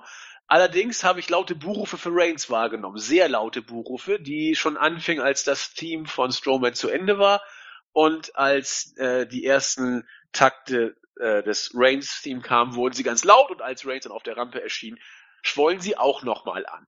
Dann gab es das ja im Vorfeld so sehr äh, herbeigehypte Ambulance-Match und es ging 16,5 Minuten.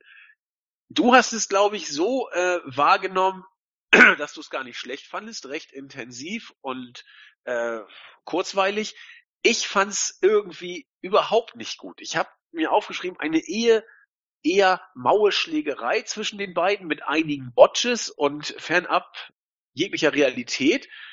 Ähm, und dann habe ich schon den Spear von, von Reigns in den Krankenwagen aufgeschrieben, weil ich vorher nichts hatte. Gut, natürlich die große Aktion, wo Reigns dann Strowman in, in diese komische, äh, was ich was das da, diese Leinwand da geschmissen hat, die dann auch gleich zu Bruch gegangen äh, ist. Also die Sollbruchstelle hat er voll getroffen. Aber ansonsten gab es äh, viele Schlägereien, ab und zu mal die Versuche natürlich jemanden in, den, in das, in das Ambulance-Innere reinzustopfen. Hat alles nicht so richtig funktioniert. Also ich fand dieses Match über weite Strecken, auch wenn es relativ äh, doch äh, intensiv geführt wurde, mir gab es wirklich wenig und ich bin aber sehr gespannt, was ich vielleicht übersehen haben könnte. Was fandest du an dem Match so gut? Äh, wenn du so fragst, ich kann es dir nicht wirklich sagen. Ich finde einfach die Atmosphäre zwischen den beiden, es wirkt einfach nach, es wirkt einfach wie ein wichtiges, großes Match. Ich kann es dir nicht genau beschreiben. Es wirkt einfach so, als würden die beiden um irgendwas kämpfen, was wichtig ist, aber im Endeffekt tun sie es ja nicht. Weil es geht um keinen Titel, es geht um, ja, die Ehre im Endeffekt, mehr oder weniger, aber das war's dann auch. Also den Aufbau fand ich ja auch in Ordnung. Also äh, das war ja auch ein Match, wo ich gesagt habe, okay, ich bin ja auch drauf gespannt. Also das war ja, also jetzt im Vergleich zu Miss und, und äh, Ambrose oder Hardys gegen Cesaro, wo ich im Vorfeld dachte, oh mein Gott, oh mein Gott, das muss ich doch nicht schon wiedersehen. War das tatsächlich ein Match, auf das ich relativ gespannt auch war und äh, wo ich auch sagte, nee, das, das könnte ja auch was werden, aber es, es hat mir in der Ausführung einfach wenig gegeben, weil wrestlerische Finessen gab es natürlich nicht. Die haben sich das Stiff was gegeben und es wirkte, also man hat die Botches teilweise ja auch gesehen, gerade auch wenn Strowman äh, an Zellen kam. Nachher war es gut, aber zu Anfang, das sieht immer so komisch aus, wenn er dann da irgendwie sich kurz schüttelt und die Hand vors Gesicht hält, so, oh, aua, aua, jetzt äh, muss ich so tun, als ob es mir weh tut. Also, weiß ich nicht, hat mir wirklich wenig gegeben, aber ich glaube, generell fanden das einige gar nicht so verkehrt, aber so benennen kannst du es dann auch nicht. Ich, ich kann es wirklich nicht benennen, ich weiß es nicht. Ähm, es ist halt, man kann wirklich wrestlerisch von den beiden in der Kombination absolut nichts erwarten. Es war einfach hau drauf, äh, schön aufs Fressbrett die ganze Zeit, 16 Minuten lang. Und am Ende ist dann Reigns selber in den Krankenwagen gesprungen. Hat dann freiwillig gesagt, ja, okay, ich leg mich da mal hin. Ähm, ich weiß es nicht. Vielleicht ist es auch einfach nur, weil Strowman gebuckt wird wie das absolute Babyface und einfach den, den Heel, für mich ist er schon seit mindestens WrestleMania der Heel, äh, Roman Reigns total platt macht. Und äh, es, ist, es ist was, das ist mir gestern aufgefallen, es ist was Neues im Booking, sag ich mal. Der, der Heel, äh, beziehungsweise der Face, Braun Strowman, ist der Dominante in der Fehde. Und der Heel ist der Unterlegene. Man sieht tatsächlich, wie ein Heel auf die Fresse bekommt. Ja, das- aber das so ist- es ja nicht gewollt. Ich weiß nicht, ob es so gewollt ist. Ich kann mir mittlerweile vorstellen, dass es so gewollt ist. Dass Reigns Ähm, als Heel rüberkommt, Reigns kommt für mich seit WrestleMania, spätestens seit der Promo nach WrestleMania, wie ein Heel rüber. ja, aber ich glaube nochmal, dass das nicht gewollt ist. Das ist, ja, das steht auf einem Papier. Vielleicht ist es gewollt, vielleicht nicht. Wir wissen es natürlich nicht.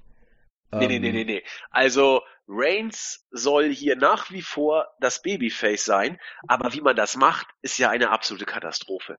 Also es, es, es soll, glaube ich, ich, ich gehe einfach mal kurz chronologisch weiter zu dem, was denn so noch passierte in dieser Auseinandersetzung. Du hast es ja schon gesagt, nachdem Roman Reigns diese komische, was ich, Beleuchtungsanlage oder was das da war, diesen Pseudo-Effekt, äh, Rotlicht, äh, Ja, Hascher, gegen, ne? gegen äh, Strowman ansetzte, das Ding voll ins Gesicht schlug, also so getan hat, als ob, war dann Strowman leicht benommen und lehnte an der Tür zum Krankenwagen und Reigns dachte, ich mach mal den Sack jetzt zu, setze ein Spear gegen den an der wohlgemerkt Eisentür lehnenden Strowman an, was völlig geistesverwirrt war.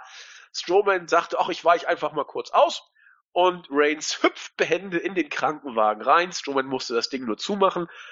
Das, äh, der Krankenwagen ist übrigens nicht weggefahren, also die Regeln einfach mal so, wie sie gerade passen. Strowman hat das Match also nach der Regelauslegung am gestrigen Abend gewonnen, weil Reigns im Krankenwagen war und Strowman die Tür schließen konnte. Also haben wir hier äh, nach gestriger Regelauslegung Strowman als Sieger. Der hat sich fröhlich gefreut äh, und Reigns sagte, nee, so läuft das nicht. Äh, kommt raus, setzt ein Spear gegen Strowman an, schmeißt ihn in den Krankenwagen ähm, und fährt mit dem Krankenwagen durch die Katakomben, bleibt stehen und sagt, ach, weißt du, eigentlich äh, ein Mordanschlag ist jetzt genau das Richtige, fährt rückwärts mit Karacho in ein LKW rein und geht dann mucksch von dannen. So, was hier passiert ist, äh, ist in mehrerer Hinsicht geradezu hirnverbrannt. Denn zum einen, wenn man mal jetzt mit einer äh, pseudo-juristischen Auslegungsmethode daran geht, war das wohl ein Mordversuch. Äh, Vorsatz heißt Wissen und Wollen von der Tatbestandsverwirklichung, wobei das Wissens- und Wollenselement sich reduzieren kann. Wissen kann sich reduzieren auf ein für möglich halten ähm, und Wollen auf ein billigend in Kauf nehmen. Also, wenn Reigns mit Vollkaracho rückwärts in diesen Laster reinfährt, weiß er dann, dass dieses Verhalten nimmt, oder hält er es für möglich, dass das vielleicht Strowman zu Tode führen kann? Aber hallo, nimmt er es in Kauf? Klar, sonst wäre er nicht rückwärts gefahren. Insofern könnte man hier lu äh, lupenrein einen Strafbefehl wegen versuchten Mordes, auf jeden Fall wegen versuchten Totschlags äh, loseisen. So, und jetzt, wird- jetzt werde ich dir sagen, warum die WWE das trotzdem als Face-Aktion verbuchen wird. Denn in Reigns brodelt es noch. Er wurde von Strowman Krankenhaus geschlagen. Auch gestern wurde es alle Nase lang erzählt. Reigns hat innere Verletzungen damals davon getragen und heute soll Payback sein. Reigns soll als ein entschlossener Mensch dargestellt werden, der sich von Strowman nicht mehr auf der Nase rumtanzen lässt. Und deswegen ist das sowas von kaputt und in Vinces Welt aber nachvollziehbar, dass man Strowman durch so, äh, dass man Reigns durch so eine Aktion allen als Babyface inszenieren möchte. Ist das nicht kaputt? Ah, nehmen wir mal an, du hast tatsächlich recht, dass das in Vince Kopf so aussieht, dann wäre es tatsächlich schlimmer, als ich mir vorstellen könnte. Ähm, ich kann absolut beim besten Willen nichts erkennen, was Reigns aussehen lassen soll wie ein Face. Es, er ist für mich der Heel bei Raw. Es gibt niemanden, der ein größerer Heel ist als Roman Reigns. Überhaupt ja, ich meine, er nimmt hier den, also jetzt ist alles nur Storyline, K-Fape und sowieso für Hirnverbrannte. ja, klar. aber er nimmt hier Story, den klar. Tod eines anderen Menschen in Kauf, weil er sein Match verloren hat. Ja, so die Sache mit Tod, das hatten wir auch, äh, beziehungsweise werden wir haben im Interview mit Martin Martinez. Das ist äh, relativ interessant sogar. Ähm, sowas mit Tod und lebendig, sowas gibt's ja im WWE-Universum nicht so wirklich. Da stirbt ja keiner während einem Match. Ach Also so. ich, ich glaube, so die Option von Tod gibt's in der Story gar nicht. Weil es ergibt ja Sinn. Wenn er, wenn er tot ist, dann tritt er ja nicht mehr auf. Hä? Wenn er tot ist, dann was? Dann tritt er ja nicht mehr auf. Dann kann man Das ihn ist mehr, richtig. Dann hat man ihn ja quasi für immer aus den Shows rausgeschrieben. Das macht man natürlich nicht. Ist ja äh, nur logisch, dass er dann natürlich ja löst den Vertrag auf oder so. Dann kann man natürlich irgendwas mit Tod machen, aber das, das wird nicht passieren. Ähm, wenn ich kurz ausschweifen darf, bei Lucha Underground, da gibt's natürlich Leute, die sterben und auch Leute, die von den Toten wieder auferstehen. Haben wir auch im Interview mit Martin Martinez eben geklärt. Und das ist halt der Unterschied zwischen einer Wrestling-Show und eine, einer TV-Serie. Und bei der Wrestling-Show WWE, da wird es keinen Tod geben, da wird es den Tod als Option auch gar nicht geben und deshalb ähm, kann man Reigns so gesehen eigentlich auch keinen Mord unterstellen, weil in den Bookings ist kein Tod vorgesehen. Ich weiß, das klingt wirklich sehr äh, äh, merkwürdig. Es klingt auch- absolut gestört es, geradezu. ist, es ist gestört, ja, aber wir leben im Jahr 2017, die WWE ist wirklich gestört geworden. Also, Aber das verstehe ich nicht. Wenn es den Tod als Option nicht gibt, was ich ja, den Gedanken kann ja zumindest nachvollziehen. Aber dann scheint man auch, egal was man macht, auch keinen anderen Menschen töten zu können. Das würde bedeuten, ich könnte mit einer Kettensäge jemanden zersägen und da es den Tod nicht gibt, kann der auch dadurch nicht sterben. Oder wie muss ich das jetzt ja, das verstehen? ist, du denkst jetzt natürlich außerhalb des WWE-Universums. Innerhalb der WWE, von dem, was sie schreiben, wird niemals jemand sterben. Also, also glauben die Reigns auch WWE-Writer, dass die Aktion, die Reigns gemacht hat, eigentlich gar nicht zum Tode führen kann? Genau. Das ist aber leicht vollkommen geisteskrank. Ja, es ist geisteskrank, natürlich, wir sind in der WWE. Es ist halt einfach nur eine schwere Verletzung mal wieder. Und äh, wir wissen ja, die WWE stellt ihre Charaktere gerne äh, greater than life dar. Und das ist halt wieder so ein Schritt davon. Die können nicht sterben. Es gibt keinen Tod. Es gibt nur Also- Verletzungen, von denen sie sich übernatürlich schnell wiederholen können. Haben wir bei Braun Strowman gesehen, der angeblich ja sechs Monate ausfallen sollte, wovon es dann halt doch nur sechs Wochen waren. Ach du Scheiße. Also äh, ein Gedankengang, den man gar nicht weiter vertiefen sollte, weil da tun sich ja wirklich äh, menschliche und intellektuelle Abgründe auf, äh, die man auch gar nicht mehr verarbeiten kann. Äh, also ich ich finde das hier also unglaublich, was was da passiert ist. Und jetzt äh, jetzt mal diesen Faktor noch dazu nehmen. Ja, bei der WWE gibt's den Tod als Faktor nicht. Äh, lässt mich mit äh, einem offenen Mund zurück. Und dazu kann ich dann auch nichts mehr sagen. ähm, wenn das dann so wäre, dann hat sich hier Reigns trotzdem wie ein Heel verhalten. Ich glaube, da kommen Absolut. wir so oder so nicht von weg. Das ist, das ist Aber auch das wird, wie gesagt, erklärt werden, dadurch, dass er doch arg vom bösen äh, Strowman gefrustet ist. Das würdest du genauso machen, sagt uns Vince. Würde ich das? Ich weiß es nicht. Ich stecke ja nicht in seiner, in seiner Haut. Nee, aber das müsste man genauso machen. Weil es äh, symbolisiert eine Entschlossenheit. Ja, schon. Ähm, da müsste man jetzt aber nochmal gucken, wann die Fehde zwischen Strowman und Reigns wirklich angefangen hat. Beziehungsweise Die haben wir schon ganz, ganz lange. Hat. Die haben wir schon relativ lange, genau. Deswegen weiß ich auch gar nicht mehr so genau, womit es angefangen hat. Wer von den beiden äh, den ersten Schuss gesetzt hat, was da passiert ist damals. Also das ist, glaube ich, gar nicht so wichtig, wann sie angefangen hat. Wichtig ist, glaube ich, in erster Linie, was denn so der Turning Point dazu war, wo es dann äh, persönlich wurde. Und das war ja diese, dieses für mich eins der Segmente des Jahres, wo äh, Strowman Reigns nach allen Regeln der Kunst auseinandergenommen hat, äh, immer wieder zurückkam und schrie I'm not finished with you und dann den Krankenwagen umschmiss und Reigns ja innere Verletzungen davon trug. Das ist die die Szene, auf der das Storytelling seitdem aufbaut und wo man immer wieder sagt, äh, Strowman wollte Reigns umbringen, wobei man sagen muss, äh, wer einen Krankenwagen umschmeißt und äh, da kann man auch schon über ganz merkwürdige Sachen nachdenken, was da alles so passieren könnte. Äh, insofern kann ich sogar nachvollziehen, dass Reigns not amused ist und seine Rache möchte.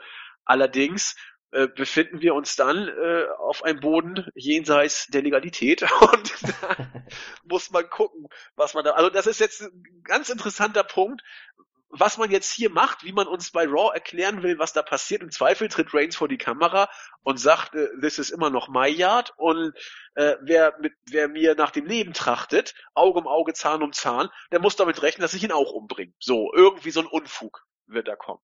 Ja, das wird auf jeden Fall noch weitergehen. Irgendwas wird ja wieder passieren. Dann gibt's noch ein Match zwischen beiden, tippe ich mal. Ähm, was genau ist für ein SummerSlam nochmal geplant? Ja, so wie es aussieht, Strowman gegen Lesnar. Strowman gegen Lesnar. Ja, bin ich aber gespannt, wie man das hinkriegen will. Also eigentlich ist ja- jetzt Reigns, ja, das frage ich mich eigentlich auch, weil Man hat alles ja, schreit doch jetzt danach, dass Reigns und Strowman nochmal sich unterhalten. genau. Und ähm, von der, äh, von dem, was nach dem Match passiert ist, könnte man erst Strowman als Reigns aus den Shows schreiben. Zum aktuellen Stand der Verletzung. Absolut. Und wenn Strowman gegen Lesnar antreten soll, bin ich ja mal gespannt, äh, wie Strowman Reigns in den nächsten Wochen dann noch zusetzt und zusätzlich noch irgendwie sich Gehör verschafft und so das Titelmatch bekommt. Ja, vor allen Dingen, wir haben ja noch ein paar Wochen Zeit bis zum SummerSlam und Raw hat kein Pay-Per-View mehr. Wie weit haben wir das denn noch? Wie, wie lange ist denn noch hin bis zum SummerSlam? Irgendwie Der wird ist 20. am August rum wird das sein mit dem 21. SummerSlam. Nee, das war letztes Jahr. Aber so in dem, in dem Dreh wird sein, Mitte, Ende August immer. Genau, 20. August tatsächlich. Ja, aber von wegen hier Nostra, Nostradamus und so bin ich. Genau. Und das ist noch über einen Monat Zeit. Also fünf Raw-Ausgaben, die du ballern musst, äh, bis du beim SummerSlam bist. Das ist eine Menge Holz. Da kann es noch eine Menge Mordanschläge geben, tatsächlich, ja. Genau, und das war erst der Anfang. Als nächstes kommen dann irgendwie äh, Raketen, Atombomben und was wir alles noch so alles haben. Da kann noch einiges kommen. Also, ich weiß nicht. PG ist das aber nicht mehr, Freunde der Sonne. Und wenn man PG machen will, dann soll man auch PG machen und nicht so ein Schrott. Also, Ja, nee, macht irgendwie alles kaputt, weg. aber bitte nicht so ein geheucheltes PG mal so, mal so. Von PG ist es tatsächlich sehr, sehr weit entfernt. Also, aber für mich ist es halt tatsächlich die Fehde, die Raw warm hält. Es ist die einzige Fehde, die irgendwie nur relevant und interessant ist. Ja, also das ist, ich habe, da musste ich eben auch dran denken, als, als wir beide zur Erkenntnis kamen, die Fehde läuft ja nur auch schon ewig, aber sie fühlt sich irgendwie putzig frisch an. Ja, genau, weil halt immer jede Woche irgendwas passiert, was neu, was, was Neues, was nicht einfach so ein Titelwechsel ist oder, weiß ich nicht, ein Eingriff von außen, wo jemand dem anderen zum Sieg verhilft. Es ist immer was Neues, es ist immer, ähm, ja, wie soll ich das am besten erklären? Äh, sie kloppen sich jede Woche windelweich, aber immer in verschiedenen Arten. Ja, Irgendwie. genau. Es wird, wird irgendwie, also sie kommen beide groß rüber, in Anführungszeichen, und ich meine, Strowman funktioniert ja auch, muss man auch mittlerweile sagen, äh, hat seine Fanbase derzeit auch. Also, äh, ich sehe das genau wie du. Die Fehde, äh, die, die Fehde finde ich auch gut. Ja. Ne, muss man sagen. Die beiden machen es ja in Ordnung, nur wie sie erzählt wird stellenweise, wieder das Booking, das Booking. Ich, ich, ich breche ins Essen. Es ist unglaublich. Es ist- Okay, lassen wir uns mal so- überraschen, was in dieser sinnbefreiten Psychoshow als nächstes kommt. Äh, wie gesagt, Mordanschläge haben wir jetzt ja hinter uns. Als nächstes müsste eigentlich hier Maschinengewehr und was weiß ich alles noch kommen. Mal gucken, was uns die WWE im Zeitalter der geheuchelten PG noch alles so mit auf den Weg gibt. Ähm, soll ich was zum nächsten Match sagen? Heath Match Slater gegen night. Kurt Hawkins. Ich meine, das war ja nur so ein Überbrücker. Auch geil. Da ist ein, ein Mann, kämpft vielleicht ums Überleben in einem eingesperrten äh, Krankenwagen und wir bringen mal ein Match, um die Zeit zu überbrücken. Heath Slater hat ein Pay-Per-View-Match gewonnen. Das erste Mal, glaube ich, seit gefühlt 800 Millionen Jahren. Keine Ahnung, wann hat Heath Slater das letzte Mal ein Singles-Match beim Pay-Per-View gewonnen? Hat Heath? Slater schon mal jemals ein, ein Singles-Match beim Pay-Per-View gehabt? Ja, der war doch sogar mal, der war doch mal Champion früher. War nicht sogar mal IC-Champion oder war er nur? Tag-Team-Champion? Ähm, ich werde das kurz recherchieren. Guck mal nach, ich meine, Slater war IC-Champion. Oder rede ich jetzt Unfug? IC, ich kann ich war, mich, ich kann mich dran erinnern, dass er Tag Team Champion war, damals in der Zeit des Nexus noch. ja, dann war er, da war er ähm, Tag-Team-Champion. Da war er sogar IC? Smackdown Tag Team, Slam Award War Tag Team. Nee, IC war nicht. Okay, dann habe ich das vertüdelt. Äh, ja, wer weiß, vielleicht hat er überhaupt gar kein Pay-Per-View-Match Das gucke ich gerade mal auch kurz nach. Wir haben ja Zeit. gehabt. Ähm, Ja, ich erzähle so lange einfach mal, dass, wie gesagt, dieses Match eine reine Überbrückungsmaßnahme war, ging auch nur zweieinhalb Minuten, hat auch keinen wirklich interessiert. Äh, auch super, dass auch kurz vor dem Finish dann wieder auf dem Parkplatz geschaltet wurde, wo dann irgendwie ach, Einsatzteam der Air Force den Krankenwagen, ach Gott, es war alles so lächerlich. Genau. Aber nun gut, Strowman kam dann aus dem Krankenwagen raus, sehr gezeichnet, blutverschmiert, konnte er sich dann auf den Bein halten und verschwand hinter einem Wagen und ward nicht mehr gesehen. Das lässt noch einiges befürchten. Hast du was gefunden? Ich habe gefunden, das war das allererste Singles-Match von Heath Slater bei einem Pay-Per-View und direkt mit einem Sieg ist er rausgegangen. Der Mann ist bei Pay-Per-Views ungeschlagen. Ungeschlagen. Das wird eine Serie. Der neue Undertaker ist geboren. Ja. Wir werden gucken, wie das weitergeht. Äh, immerhin äh, hat Heath Slater ein Pay-Per-View-Match gewonnen. Auch das wollen wir hier doch mal erwähnen. Dann war Main Event. Zeit. Ich habe dann schon mal auf meine Timeline geguckt. Ich habe ja heute Morgen das Ganze mir angeschaut und dachte, oh, lange kann das nicht gehen. Wenn jetzt die Entrances noch kommen, ein bisschen Gelaber von Paul Heyman und dann noch ein bisschen Fade Out. Also, das kann nicht lange dauern und es dauerte auch nicht lange. Das Match zwischen Brock Lesnar und Samoa Joe um die Universal Championship dauerte sechseinhalb Minuten. Und das Positive vorweg, das waren starke sechseinhalb Minuten. Also die, die haben sich's von Anfang bis Ende gegeben. Es war überhaupt kein Leerlauf drin. Und ja, es war kurz. Es war sehr kurz. Es war eigentlich auch nicht Main Event würdig. Allerdings, ich habe das auch schon damals bei äh, Goldberg gegen Lesnar bei WrestleMania gesagt. Lieber solche Matches, wo sie sich von Anfang bis Ende voll aufs Mat geben und, und äh, kein Leerlauf reinkommen, als so ein Opener wie Seth Rollins gegen Bray Wyatt. Das war hier für mich unendlich häufig mal unterhaltsamer als dieser Opener. Und deswegen als Match fand ich es, wie gesagt, stark, auch wenn es zu kurz war. Äh, was mir hier überhaupt nicht gefallen hat, und da verstehe ich auch nicht, dass das Booking und auch die Art und Weise, wie es uns wirklich auch erklärt wurde. Jens hat da gerade eine News rausgeballert. Äh, die, also Lesnar war mit seinem Match und mit Samoa Joe zufrieden. Diese Aussage kann ich absolut nachempfinden, dass beide mit sich und ihrer Leistung zufrieden waren. Die passte meines Erachtens, wie gesagt, auch. Aber die WWE hat dieses Finish oder das Match generell gemacht, um Samoa Joe auch für künftige Matches stark aussehen zu lassen. Und da frage ich mich, bin ich im falschen Film? Was hat Joe hier gemacht? Bevor das Match losging, hat er wie ein Heel, ein, ein Dödel, feiger Heel, äh, Lesnar angegriffen und mit einem wunderschönen Slam durch das Kommentatorenpult geballert. Der äh, Uranagi ging durch und zerschmetterte das Spanish Announce Table, den, äh, genau, das, das äh, Pult sozusagen. Danach war Lesnar sichtlich angeschlagen. Also es war eine Aktion, die vor dem Match losging und äh, auch hinterrücks, wie gesagt, kam. Lesnar posierte gerade mit seinem Gürtel und da hat Joe ihn hinterrücks angegriffen. Erster Heel Move, zweiter Heel Move. Äh, der erste und der dritte Kokina Klatsch wurden beide von Joe angesetzt, als Lesnar äh, an den Seilen war. Er hätte den Griff also sofort lösen müssen. Der Referee stand daneben, hat überhaupt nichts gesagt. Zweimal war Lesnar an den Seilen, zweimal hat Joe den Griff angesetzt und auch nicht gelöst. Referee sah aus wie ein Pfosten. Und das dritte, er hat ein Low Blow angesetzt und Lesnar voll in die Eier getreten. Er hat also jede illegale Aktion gemacht, die man nur hätte machen können, hat dreimal den Kokina-Klatsch angesetzt und dreimal ist er nicht durchgegangen und dann reicht ein stinkender F5 um Joe auszuschalten. Tut mir leid. Äh, so großartig die beiden im Ring waren, so dusselig fand ich das Booking dieses Matches. Denn Joe äh, kommt jetzt für mich eben nicht mehr wie einer rüber, der auch künftig die, die, die sofortige Number One Contendership innehaben könnte. Es wäre alles gut gewesen, wenn man diesen blöden Low Blow weggelassen hätte und die Attacke vor dem Match. Dann würde ich mitgehen und sagen, Joe hat zwar verloren, er hat auch nach sechs Minuten verloren, aber äh, die beiden waren auf Augenhöhe und Lesnar war nach dem Match absolut gezeichnet. Der war ja auch fertig. Aber nicht durch diese blöden Heal-Aktionen im Vorfeld und selbst das hat nicht gereicht, dass Joe gewinnt. Also Match super, Booking fand ich wirklich, wirklich schlecht. Wie hast du es gesehen? Äh, ich finde, dass Joe tatsächlich der erste Gegner von Lesnar war, dem ich tatsächlich auch abgekauft hätte, wenn er gewonnen hätte. Und ähm, Lesnar hatte schon Gegner wie Goldberg, wie Owens, wie Cena. Wen hat er noch gehabt? Äh, Ähm, Undertaker. Undertaker.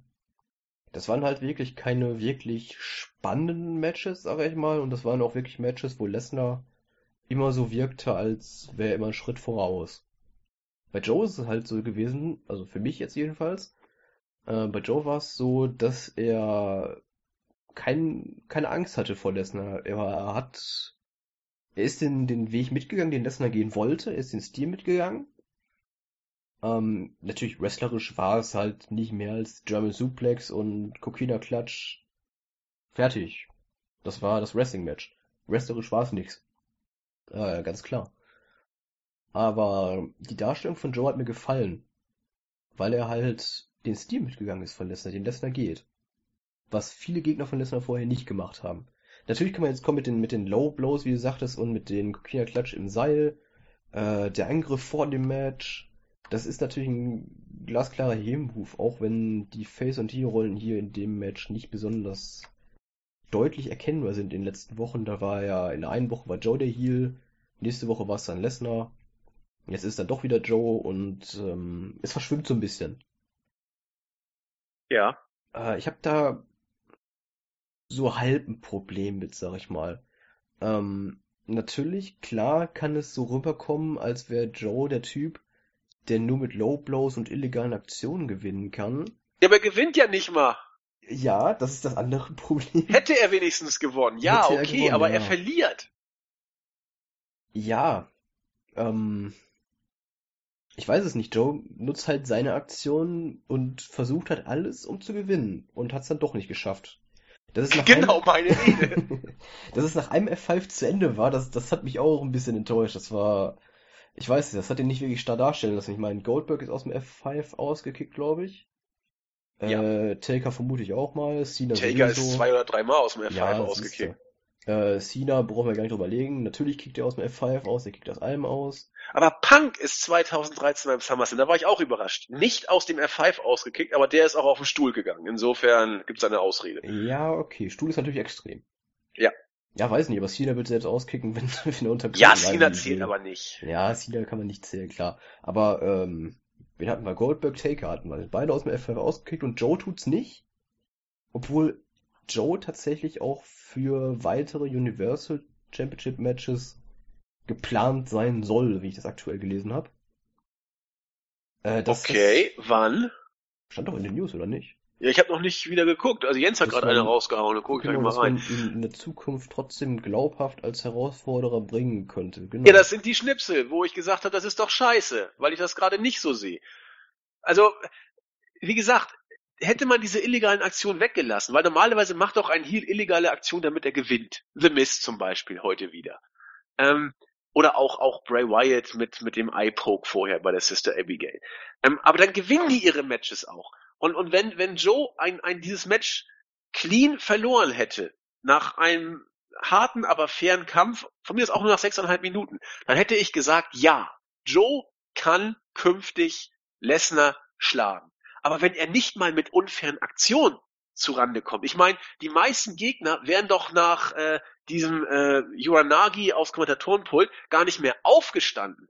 Und Joe kriegt es trotzdem nicht hin, nach dieser Aktion und äh, zwei illegal angesetzten ähm, äh, Sleeper Holes und, und dem Tritt in die Eier, kriegt das trotzdem nicht hin. Also ich weiß nicht. Äh, der Undertaker hat Lesnar mit illegalen Aktionen damals immerhin besiegt. Und Goldberg hat dafür nur zwei Minuten gebraucht. Also äh, ich weiß nicht. Ich weiß, was die WWE damit erreicht oder was die vorhat, aber da hätte sie es anders bucken müssen. Die Leistung im Ring, da gebe ich dir recht. Da kam Joe absolut rüber, wie jemand, der Lesnar-Stil mitgehen kann und deswegen auch glaubhaft als jemand inszeniert hätte werden können, der ihn auch schlagen kann. Aber wie man es jetzt umgesetzt hat, das finde ich, ging voll am Ziel vorbei. Ja, mit den, mit den Low Blows und unfairen Aktionen, hast du natürlich noch den Faktor Lesnar in dem Match. Lesnar steht halt über allem. Lesnar lässt sich halt nicht von so einem Uranagi durch den Tisch oder durch einen Low Blow oder Angriff in den Seilen. Da Aber er dafür sich das extrem gut gesellt. Er hat's gut gesellt, natürlich, ja. Joe und Lesnar, die waren beide direkt nach zwei Minuten im Match direkt richtig hart am Schwitzen. Das hat man gesehen. Ja. Äh, ja, äh, weiß ich nicht. Ähm, wie gesagt, mal funktioniert's gegen andere Gegner mit diesen Heal-Aktionen und gegen Lesnar funktioniert halt nicht, weil Lesnar halt über allem steht. Gegen Lesnar muss man sich was anderes einfallen lassen. Ich weiß es nicht. Ist halt die Darstellung für Lesnar. Lesnar ist der Übermensch. Ich, ich finde es nicht gut, weil man äh, einen Teilzeit-Wrestler da hat, der seit wann? Wann hat er das letzte Match gehabt? Das ist schon wieder länger her, ne? Weiß ich, Mania? Hat er danach nochmal verteidigt? Frage, ich weiß es gar nicht genau. Ist eigentlich auch relativ egal. Lesnar ist halt zwei, drei, vier, fünf Mal im Jahr da gefühlt, verteilt seinen Titel, tritt mal kurz in einem 5-Minuten-Match an, geht wieder mit seinem Titel. Das ist Lesnar. Ja, seit drei Jahren. Seit, echt schon seit drei Jahren? Das seit drei oder sogar seit vier Jahren. Das ist lange, das ist zu lange. Ich weiß es nicht. Ich finde ich find's nicht gut mit Lesnar. Aber ähm, dann, mal, also, Lesnar ist ja eine Geschichte, aber ich frage dich mal anders. Du hast gesagt, Joe kam für dich rüber wie jemand, der Lesnar hätte schlagen können, auch nach dieser Art und Weise der, der äh, Erzählung des Matches. Dann frage ich jetzt mal so, wie soll Joe Lesnar denn bitte jetzt schlagen? Er hat ähm, ja nichts, was er noch rausholen kann. Das ist eine verdammt gute Frage. Und, Aber, äh, äh ich meine, ich äh, ein F5 genügt ja. Und, und drei Sleeper Holes genügen nicht. Was, was soll Joe denn noch machen? Das ist eine verdammt gute Frage. Und ähm, das Einzige, was mir jetzt spontan einfallen würde, ist ein Stipulation-Match. Weiß ich nicht, Hardcore-Match, Extreme Rules. Submission-Match. Submission-Match, auch gut. Ja, ich weiß es nicht, also so von, von dem, was du schon sagtest, das stimmt ja auch alles. Ähm, aber ich finde trotzdem, dass, dass Joe immer noch vielleicht nicht genau auf demselben Level ist wie Lesnar, ein kleines Stück drunter, aber trotzdem ihn das Match nicht wirklich geschwächt hat und er trotzdem noch über dem Rest des Rosters steht. Okay, würde ich, würde ich dir beipflichten, wenn er diese blöde Attacke zu Beginn und äh, den Low Blow nicht gemacht hätte. Ja, Dann hätte ich gesagt ja. Mit der Attacke zu Beginn habe ich nicht mal so sehr das große Problem. Ich ja. Äh, ich, hatte, ich hatte tatsächlich mehr mit den, mit den Low Blows, beziehungsweise mit dem einen Low Blow ein Problem, weil Low Blow ist immer, oh nein, das war ein Low Blow, der kommt nicht mehr ins Match, der bleibt jetzt eine Stunde liegen. Ist so das, was ich im Kopf habe beim Low Blow. Ja, zumal, wie gesagt, 2015 äh, beim SummerSlam hat der Undertaker genau so gegen Lesnar gewonnen. Richtig, ne, dann kam richtig, der, der, genau. der, der, wie heißt der, Hell's Gate, der Aufgabegriff. Und äh, dann war vorbei. Da hat Lesnar noch den Mittelfinger gezeigt und dann ist er eingeschlafen. Oder hat er hat getappt, ich weiß das gar nicht mehr. Auf jeden Fall, er hat, glaube ich, getappt. Ist auch wurscht, auf jeden Fall, da hat der Undertaker mit dieser Low-Blow-Aktion gewonnen. Genau. Und das war dieses Mal auch nicht so. Also genau. gut, wir können uns jetzt tot diskutieren. Ich, ich bin der Auffassung, dass man mit, äh, dass man Joe mit dieser Art des Bookings nicht wirklich einen Gefallen getan hat. Für dich ist Joe immer noch derjenige, der Lesnar schlagen könnte, theoretisch. Auch nach dieser Aktion. Abgesehen, wenn man den Low Blow komplett ignoriert, ja. Klar, können wir aber nicht. Dem, ja, natürlich können wir es nicht, das ist ja das Problem. Ich würde ihn gerne ignorieren, ich würde ihn gerne aus dem Video einfach rausschneiden, aber es geht ja nicht so einfach. Ja, schwierig ist wirklich schwierig. Aber Joe ist für mich immer noch. Sagt mir jemand anderen, der Lesnar besiegen kann. Nee, im Moment, äh, ja, Strowman. So wie das Storytelling äh, erzählt wird. Strowman könnte ihn schlagen. Und wie gesagt, auch Joe könnte ihn schlagen, wenn man diese beiden blöden Sachen nicht gemacht hätte. Ähm, aber sonst, Strowman, Reigns kannst du immer bringen, der, der Lesnar schlagen kann. Er wird ihn auch schlagen. Spätestens im Dreivierteljahr wird er ihn schlagen. Oh, auf. Ich möchte ja, und, und ansonsten, heute. das sind so diese, diese beiden. Also für mich ist Joe jetzt raus, ganz ehrlich. Und äh, Reigns und äh, Strowman sind derzeit die einzigen, die ich glaubhaft als Contender für Lesnar sehe. Rollins kann deine Sachen packen. Der ist raus, der fehlt sogar gegen Bray Wyatt. Und äh, da sehe ich eher so eine Shield Reunion mittlerweile, weil weil Ambrose auch wirklich vollkommen äh, krass drauf ist was, was, was Einstellungen und Matchausgänge angeht. Aber dafür ist Reigns im Moment äh, noch zu heiß, was, was sein Booking angeht. Also eigentlich macht eine Shield Reunion dann Sinn, wenn alle drei mehr oder weniger äh, nicht mehr wirklich die erste Geige spielen. Und Reigns und Ambrose sind auf diesem Level derzeit. Aber eigentlich Reigns noch nicht. Der ist noch zu hoch in den Kartregionen und, und polarisiert noch zu sehr. Insofern ist eine Shield Reunion eigentlich doch keine wirkliche Option. Aber wie gesagt, Rollins ist definitiv raus aus dem Kreis derer, die ich als äh, brauchbaren Contender sehen könnte. Finn Balor hat es nicht mal auf die Pay-Per-View-Card geschafft. Traurig, oder? Ja, er muss man sich mal auf der Zunge zergehen lassen. Er hat sogar im, im äh, siebten Match Slater gegen Hawkins, wo äh, gab's laute We Want Balor Chants und da ist einem erstmal so richtig aufgefallen, hey, äh, bei Raw ist Finn Balor und der ist nicht auf der Pay-Per-View-Card. Ja, Stattdessen und Slater nicht und zum ersten Hawkins. Mal ist er nicht da. Ja, ich, ich weiß nicht, was, was genau der Sinn davon ist, ob man ihn einfach äh, warm halten will und nicht direkt alles verpulvern will, was mit Balor, was man mit Balor hat. Aber dafür ist die Story, die man mit, mit Samson fährt, mit Elias Samson, äh, auch viel zu wenig. Ja, also ich glaube, Balor, also es hieß ja immer, äh, Joe, Balor und Rollins sind die Übergangsgegner für Lesnar. Für mich ist, auch wenn du das anders siehst und manche auch, für mich ist Joe jetzt raus, weil beim SummerSlam wird aller Voraussicht nach Strowman gegen äh, Lesnar antreten. Vielleicht, aber das ist ja mittlerweile auch mehr oder weniger klar, dass das nicht mehr so geplant ist und auch nie geplant war. Vielleicht Reigns, aber der hat verloren, der ist eigentlich jetzt auch raus, was den SummerSlam angeht. Also wird es Strowman sein. Äh, Rollins ist mehr oder weniger auch jetzt raus, weil der wird auch nicht mehr warm gehalten. Und äh, klar, Balor kannst du immer out of nowhere letzten Endes gegen äh, gegen Lesnar bringen. Allerdings sollte man ihn doch vielleicht vorher dann auch mal ein bisschen aufbauen, ehe man ihn gegen so ein Biest wie, äh, wie Lesnar stellt. Und da halte ich es für unglücklich, äh, Balor nicht mal in Pay-Per-Views Siege zu geben. Die braucht er doch. Ja, die brauchen er. Der braucht vor allem auch größere Siege als gegen Elias Sampson. Äh, das ist, das ist gar nichts, was man mit den beiden versucht. Ja, weil gut, Samson muss ich mal gucken. Also das ist ja der zweite Macho-Man, so wie man Vince gerade reden hört. Zumindest was die Optik angeht. Und körperlich ist das ja auch genau das, äh, wo, wo Vince quasi ein drittes Bein wächst. Also man weiß nicht, was man mit Samson noch vorhat. Äh, wrestlerisch, sag ich mal, ist er nicht ganz auf dem Level von Finn Balor. Ni- nicht ganz, nee, aber ich glaube, wenn Vince seine Great Balls of Fire beweisen will, dann mit Samson. Genau. Genug mit schlechten Wortwitz. äh, Lesnar hat verteidigt, wie gesagt, nach einem F5. Mal gucken. Beim SummerSlam haben wir es ja schon gesagt, wird es wohl Brawny the Strowman sein. Ja, an, ansonsten mal gucken, wie diese Psycho-Storyline zwischen Strowman und Reigns weitergeht. Mal gucken, was Lesnar äh, zu sagen hat. Ich weiß nicht, tritt er heute Nacht auf? Weiß ich gar nicht. Ist er gebuckt? Gute Muss ich gucken, habe ich jetzt gar nicht im Kopf. Äh, irgendwie wird schon weitergehen. Und ja, damit ist Great Balls of Fire vorbei. Wie gesagt, für mich ein eher schwacher Pay-Per-View, für dich ein eher ordentlicher Pay-Per-View. Und ja, Schlusswort.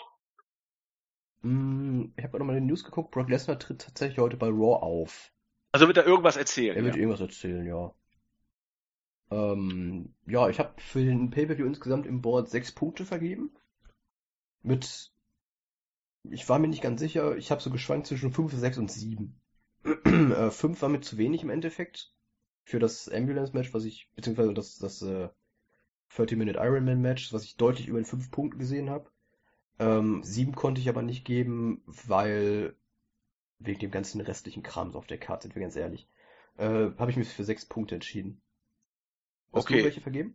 Ich äh, habe noch keine vergeben, aber ich habe was, was ich vergeben würde.